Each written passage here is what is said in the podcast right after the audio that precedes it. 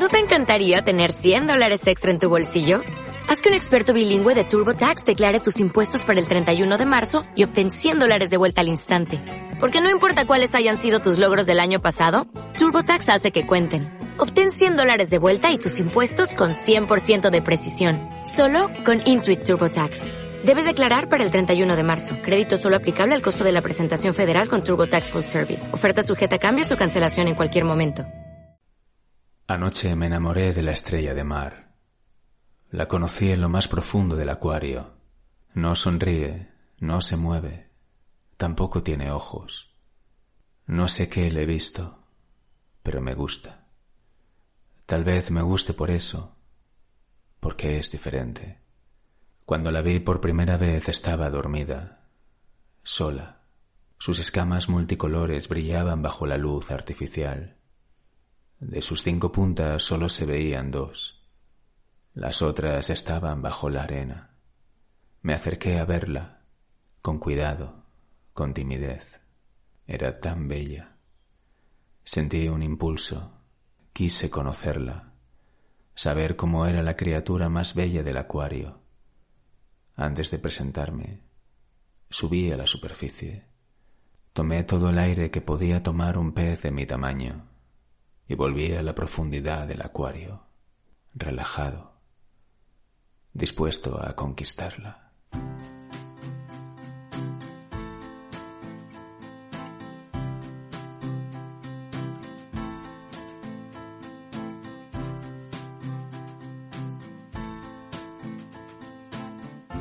Hola, soy Sergio Llorens y esto es Palabras Sonoras, un programa para desconectar, relajarse y centrarse en el presente porque es lo único que tenemos.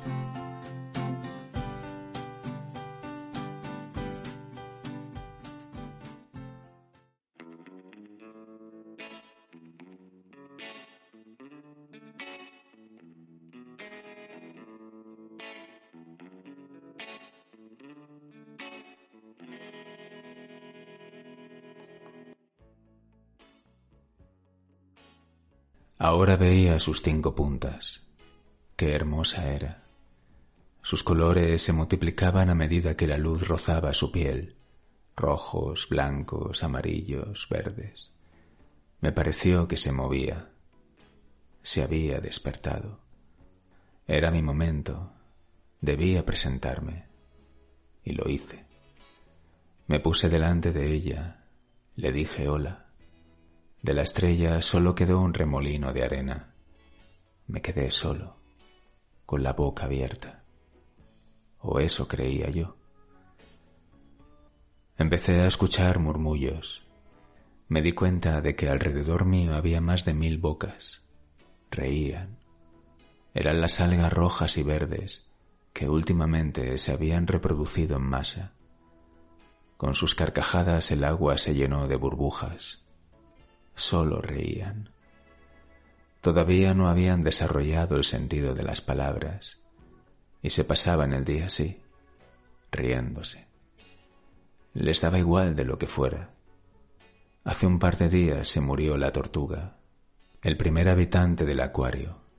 Cuando la vieron flotar panza arriba, como una hoja de primavera en un estanque, comenzaron a reírse, sin parar el acuario de luto y ellas pasándoselo en grande. Qué locura de algas. En fin, eran recién nacidas, no sabían lo que hacían. En breve pasarían al llanto. De momento, por desgracia, solo reían y debíamos soportarlas. Sus carcajadas eran tan humanas, tan ruidosas, que avergonzado me alejé de ellas. Mientras lo hacía, observé que las puntas de la estrella salían de la arena. Cuando ya estaba bastante lejos, me giré y de nuevo vi su belleza. Una explosión de colores iluminó el agua. Las carcajadas cesaron. Pensé en volver, en decirle algo, cualquier cosa pero en cuanto volví atrás, desapareció entre una nube de arena y carcajadas. Pero yo no me daba por vencido. La conquistaría, ya lo creo que sí. Necesitaba ayuda, y no había mejores consejeros en esto del amor que los caballitos de mar. Lo sabían todo sobre el amor. Ellos eran inseparables. Desde que se conocían hasta que morían, siempre enamorados. Sabían mucho del amor verdadero, del amor eterno. Sí, debía hablar con ellos. Me darían la clave para acceder a la estrella. Los caballitos siempre estaban en uno de los rincones más apartados del acuario, en su reservado. Antes de llegar, me los imaginé cogidos de las colas, enroscados durante su paseo nocturno y matándose a besos. Tal vez los iba a interrumpir. Los rumores que circulaban, corroborados por la cronista rosa del acuario, la caracola, y sus paparazzi, los mosquitos submarinos, Decían que nadaban enlazados desde que se conocieron y nunca los habían visto separados. De camino al reservado, decidí que mi amor por la estrella era una urgencia y debía interrumpirlos. Pero ¿cómo se interrumpe el amor entre unos caballitos? Con sutileza, pensé. Cuando llegué estaban separados. Se miraban a los ojos me escondí entre unas piedras. Cerca de mí estaba la caracola. Tomaba notas de la discusión y vi algún disimulado destello de flash de un par de mosquitos submarinos. La discusión era una exclusiva. La caracola se hacía eco de la gran noticia del acuario, la posible ruptura de los caballitos de mar. El amor verdadero se rompía pero yo creía en ellos. Aquello podía ser una mala racha, una crisis entre caballitos, algo pasajero.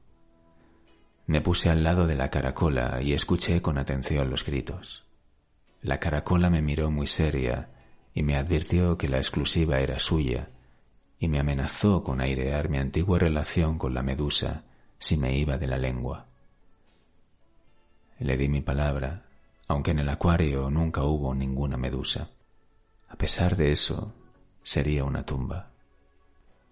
Además, yo solo venía a hacer una consulta, a pedirles consejos sobre el amor, pues no está el horno para bollos. Me dijo en voz baja la caracola, calla y escucha. Y escuché. La mujer del caballito decía, estoy harta de que vayamos siempre cogidos. ¿No nos podemos separar? Esto del amor eterno, del amor verdadero, es desesperante. Deberíamos darnos un tiempo. Mira, eso. Necesito tiempo. No puede ser, le respondió el marido. Los caballitos de mar somos así, eternos enamorados, siempre juntos. Lo dicen los libros. ¿Pero qué libros? le dijo ella. Siempre estás con tus libros. Me dan igual, me agobias siempre cogidos, enroscados. Llevamos un año así, y la esperanza de vida de un caballito es de tres. ¿Tengo que estar dos años más así? Pues no, quiero el divorcio. La caracola se frotaba las manos. El divorcio, decía, esto va a ser la bomba. Los caballitos se separan. Yo no sabía qué decir.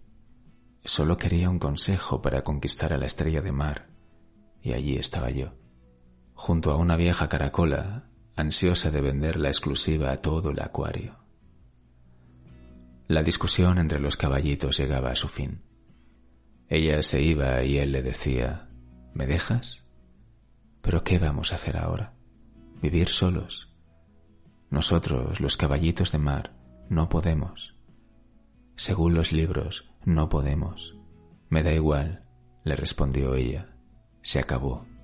Me agotas con tus libros, con tu amor verdadero. ¿Sabes lo que te digo? Que necesito un amante. Me voy. ¿Que necesitas un qué? ¿Un amante? El caballito se desbordaba. Con rapidez consultó una enciclopedia y le dijo, aquí pone que no podemos, que no podemos separarnos, ¿entiendes? No podemos. Gritó desesperado. Pero ella ya se había ido lejos, al otro lado del acuario. El caballito se quedó allí. Las últimas burbujas de su grito rodaban como canecas transparentes por las hojas de la enciclopedia.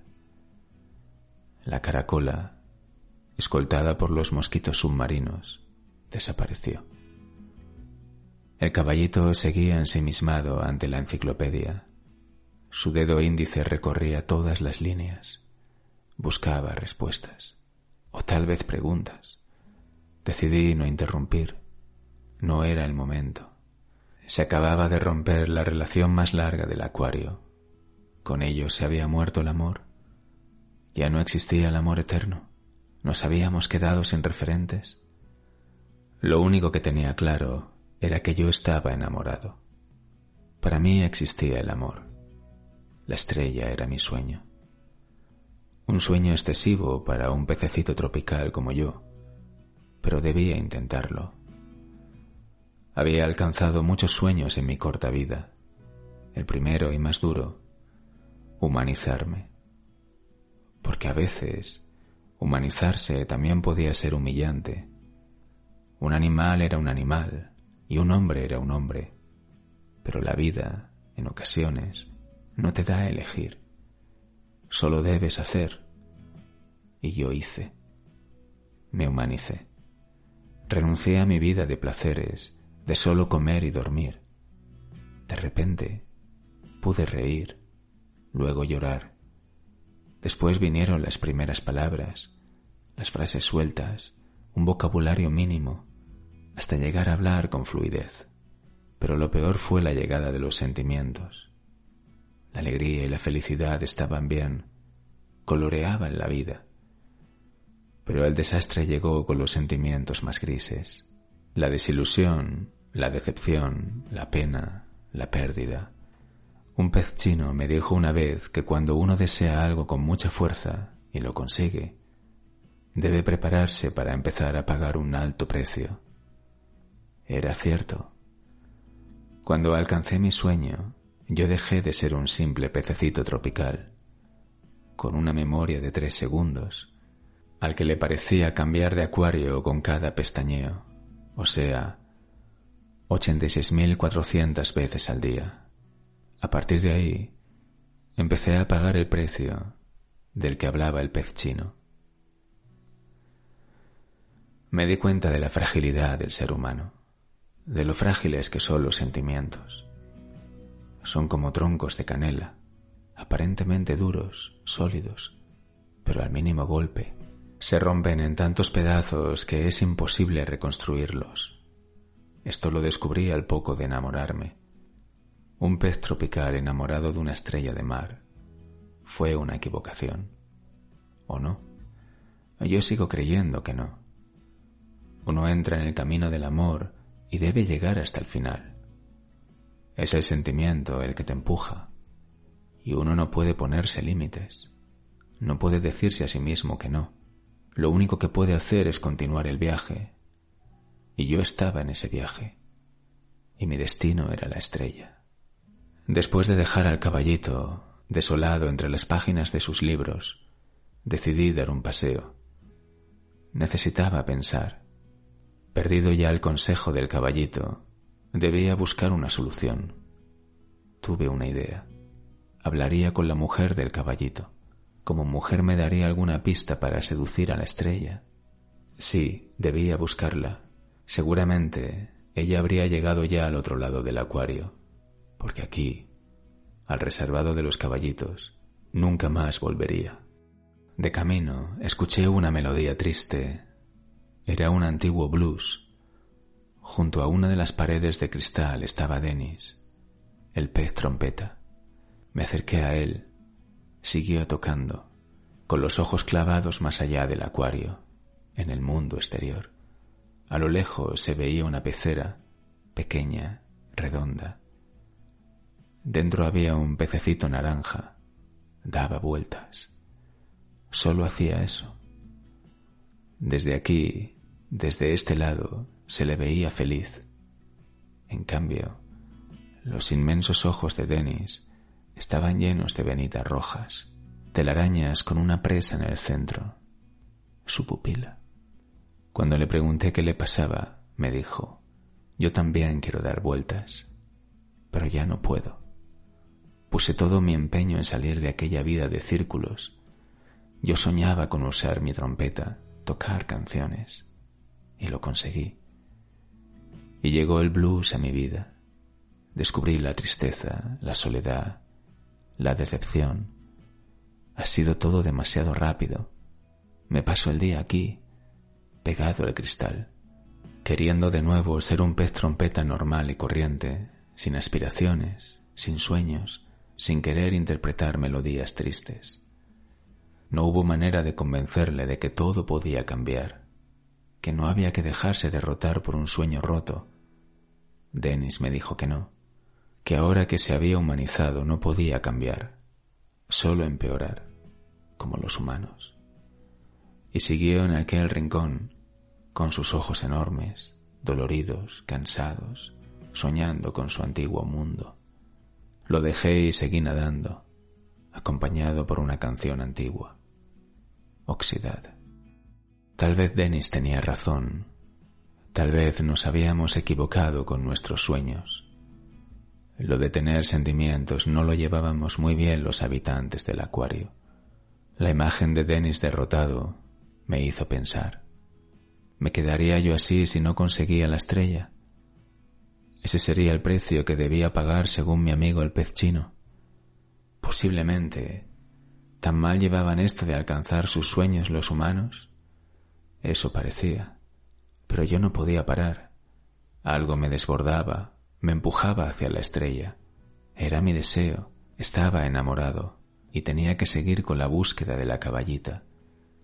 Ella me diría cómo conquistarla. Apoyado en un coral, vi al pez astrólogo. Llevaba una larga túnica hecha de piel de serpiente muy llamativa, de tonos verdes fluorescentes. Se le veía ocupado. Meditaba. Sus enormes gafas hechas de montura de plancton y con cristales de ala de mosca le cubrían casi toda la cara. Lo vi y pasé de largo. No me interesaba su sabiduría. Pero después me dije, ¿Y por qué no? Le preguntaría sobre la estrella. Lo desperté del trance. Vi sus ojos. Los cristales eran de aumento y me parecieron dos enormes huevos cuando parpadeó. Imponía aquel pez astrólogo. Me dijo que qué pasaba, que ahora no podía ser molestado. Bueno, tengo una consulta, es sobre el amor. Bueno, usted ya sabe si voy a tener suerte o no le dije. Me miró y volvió a su trance. Su boca era diminuta y alargada, como la ranura de una hucha. La abrió con los ojos cerrados y me dijo, Ahora no toca consulta. Debes llamar al 902 111 111. Te atenderé personalmente en el gabinete del pez astrólogo. No dijo nada más. Me lo temía. No había criatura más vanidosa en el acuario que él. Al contrario que los demás, no llevaba su nueva vida con resignación. Era feliz en su sueño. No todo iba a ser decepción en este acuario. Lo dejé meditar. Antes de irme tomé nota del número de teléfono, por si acaso. A veces uno nunca sabía. Por fin llegué al otro lado del acuario. ¿Dónde estaría la caballita? Estaba cansado y me tumbé sobre la arena. Sentí como algo se movía debajo de mí. Me aparté y un remolino lo cubrió todo. Apareció la caballita, seguida por el pez de ojos verdes. Detrás de mí se encendieron varios flashes. Cuatro o cinco mosquitos submarinos tomaba la instantánea. La cronista rosa del acuario, la caracola, Tomaba nota si se repetía en voz alta. Qué exclusiva. La caballita y el pez de ojos verdes juntos. Lo sabía, sabía que esto pasaría. El pez de ojos verdes, el Rodolfo Valentino del acuario, se sentía a gusto. Los paparazzi no paraban de sacarle fotos y él ponía su mejor perfil. Era el gigoló del acuario, habitual entre las rupturas de parejas, especialista en el bello arte de la infidelidad. No tenía los ojos verdes, pero todo el mundo lo llamaba así. ¿Por qué? No se sabía bien. Lo único que lo diferenciaba de los demás es que tenía pelo en la cabeza, un bigote recortado y siempre vestía de traje. La caracola, bloc de notas en mano, le preguntó a la caballita qué sentía después de haber encontrado de nuevo el amor. La caballita no iba a hacer declaraciones. Antes de terminar la frase, el pez de ojos verdes había desaparecido. De Rodolfo Valentino solo quedaron unas cuantas burbujas perfumadas. La caracola y sus mosquitos desaparecieron con su noticia fresca.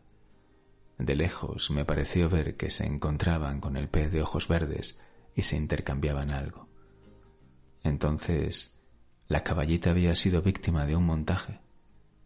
¿Pero a dónde íbamos a llegar? Pero es que el ser humano no tenía límites. Sentada en una roca, la caballita miraba a través del cristal del acuario. Su piel multicolor se parecía a la de la estrella.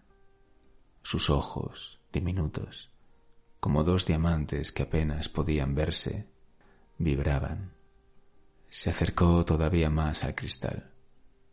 Me recordó a Denis, el pez trompeta, consumido en su propio sueño, en su blues, en su tristeza. En silencio me puse a su lado.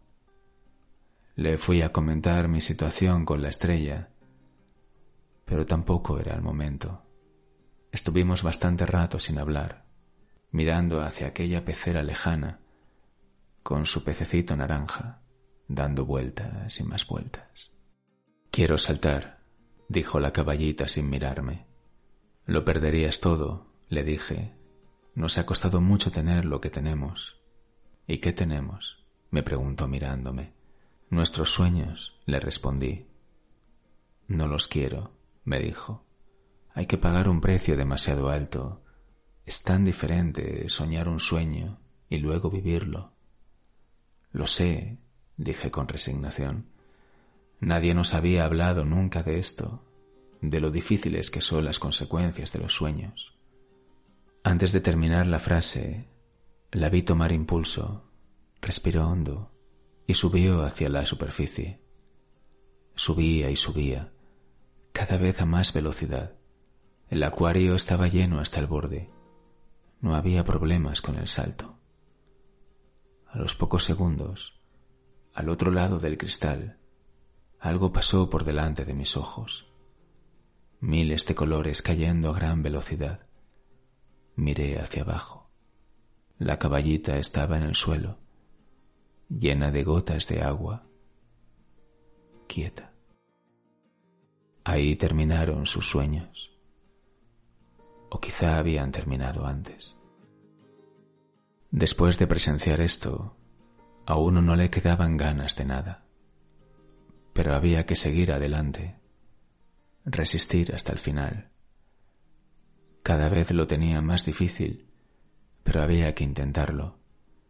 Debía continuar hasta llegar a mi estrella. No podía renunciar a mi sueño. Así que me dirigí hacia donde la vi por primera vez. Allí seguía. Antes de llegar me saludaron las algas. Ya no reían ni lloraban, hablaban con fluidez. Habían progresado mucho en poco tiempo. Les felicité y me dijeron que estaban encantadas con su humanización. No sabéis lo que os espera, pensé. La estrella seguía allí, en el mismo sitio, completamente enterrada. Se veía su forma a través de la arena. La llamé. Dije hola varias veces. No contestaba. No sabía que el sueño de la estrella de mar fuese tan profundo. Di varias vueltas alrededor de ella. De repente, y de no se sabe dónde, apareció la caracola. ¿Con quién hablas? me dijo. Con la estrella, le contesté. Pierdes el tiempo, dijo. Búscate a otra. No, la estrella es mi sueño, y la quiero a ella. No insistas, no hay nada que hacer, dijo la caracola. ¿Por qué? le pregunté. Porque está muerta. Siempre lo ha estado, desde el principio. Prefirió morir a humanizarse. Pero yo la vi moverse, estaba viva. Me empecé a desesperar. Fue la fuerza de tu sueño la que le dio vida. Ella vivió en tu imaginación. De todas formas, continuó la caracola, no te pongas triste. Es una bonita historia de amor. ¿Puedo publicarla? La miré con furia, con la mayor furia que se podía mirar a una caracola, y desapareció con su blog de notas. Estaba de nuevo solo, decepcionado. En aquel momento comprendí a la caballita y decidí terminar con todo.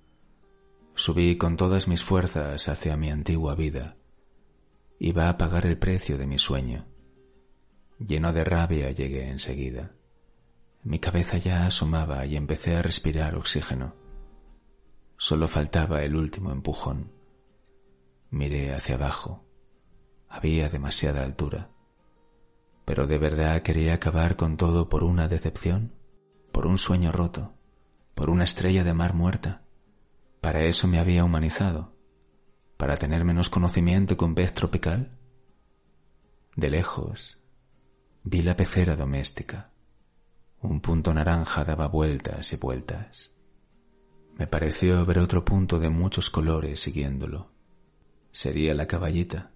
Por un momento me imaginé con ellos dando vueltas de por vida, los tres, como el primer tren eléctrico de un bebé. Y en ese momento me sumergí hacia lo más profundo del acuario.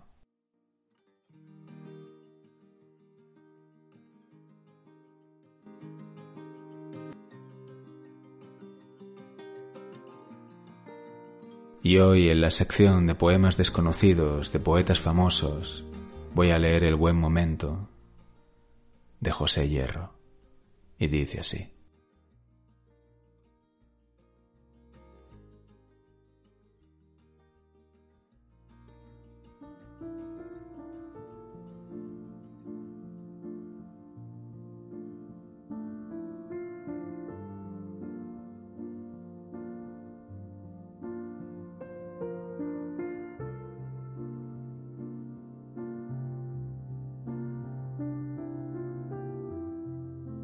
Aquel momento que flota nos toca de su misterio. Tendremos siempre el presente roto por aquel momento. Toca la vida sus palmas y tañe sus instrumentos. ¿Acaso encienda su música solo para que olvidemos? Pero hay cosas que no mueren y otras que nunca vivieron, y las hay que llenan todo nuestro universo y no es posible librarse de su recuerdo.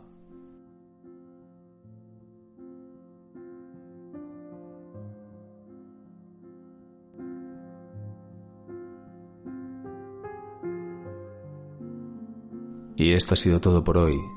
Y ya sabéis que si alguien quiere enviar sus poemas o relatos cortos, puede hacerlo a palabrasonorasblues.com.